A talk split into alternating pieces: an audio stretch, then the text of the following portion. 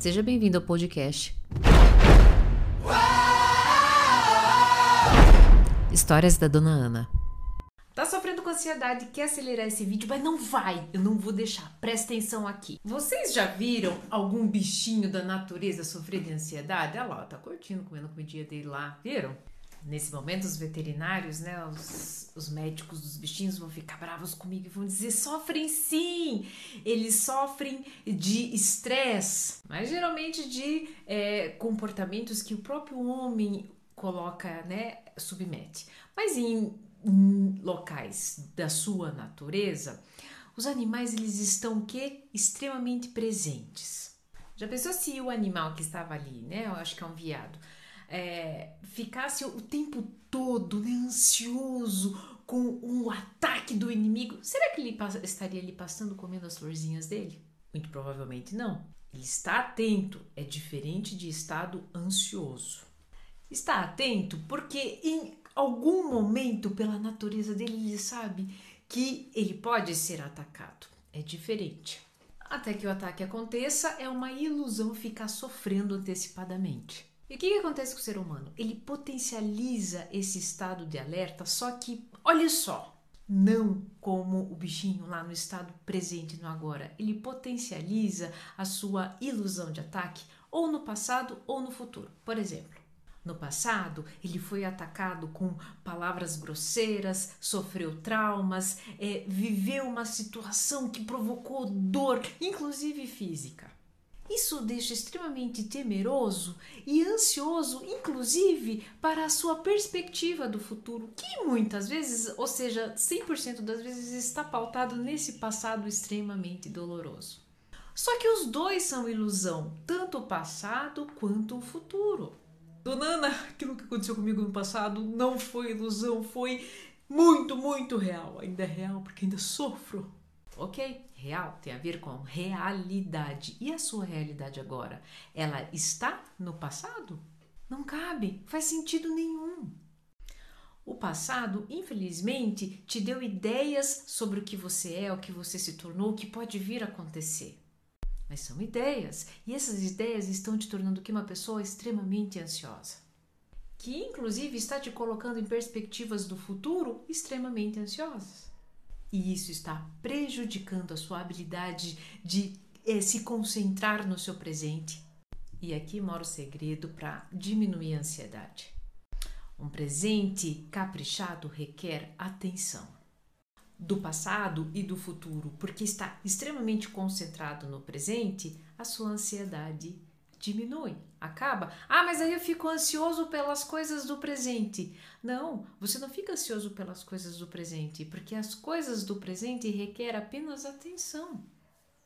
A ansiedade vem da sua falta de controle do conhecimento do que pode vir a acontecer e da falta de controle e inadequação que você não teve lá no passado. A ansiedade em si, né, ela é um problema multifatorial, mas eu vejo no setting terapêutico que a parte que mais complica, onde as pessoas se perdem, é exatamente nessa, no fator psicológico, onde elas estão extremamente preocupadas com o que houve lá atrás e estão extremamente ansiosas com o que podem vir no seu futuro. As pessoas que entendem que é, o passado já foi e que a única forma de ter um pouquinho né, de controle sobre o futuro é ter um presente de, extremamente, de extrema qualidade, diminui muito esse quadro de ansiedade. Essas pessoas, inclusive, conseguem se concentrar no outros fatores para diminuir a ansiedade, que são esses aqui, ó. Pessoas focadas no presente cuidam da sua saúde física, fazem atividade física, têm uma boa alimentação. Tudo isso melhora o que? O seu sono. Pessoas que têm um bom sono, um sono de qualidade e reparador, vão acordar de muito bom humor.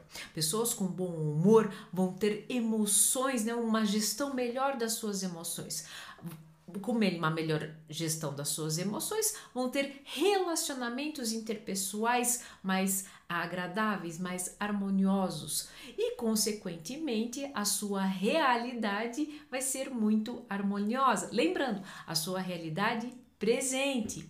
Esse ciclo, esses fatores vão se retroalimentando.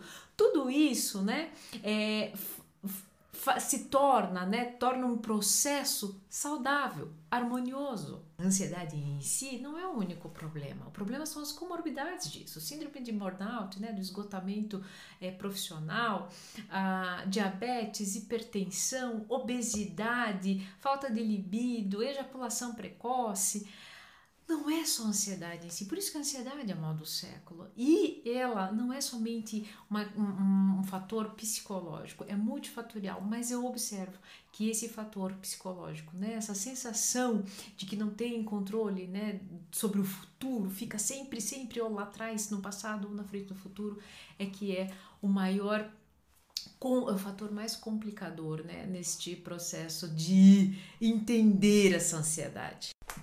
E é muito provável que você anda tão ansioso que deve ter acelerado esse vídeo, assim como acelera os WhatsApp da, a, das mensagens né, do WhatsApp, assim como você ama aplicativos de vídeos curtos, porque você quer as coisas para ontem. Ok, tudo bem, acelere a vida aí né? Sinto lhe dizer, você está tão acelerado lá no futuro, né?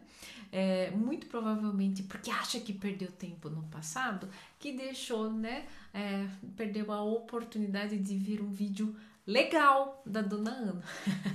Se você não foi ansioso assistir esse vídeo até aqui, manda esse vídeo para aquele colega que vive ansioso, vive em tudo quanto é lugar, menos no aqui, no agora que adivinha, é a solução do problema. Eu sempre tento ficar aqui para aparecer lá na assinaturinha eu ganhei da Ana e eu sempre esqueço. Será que é ansiedade?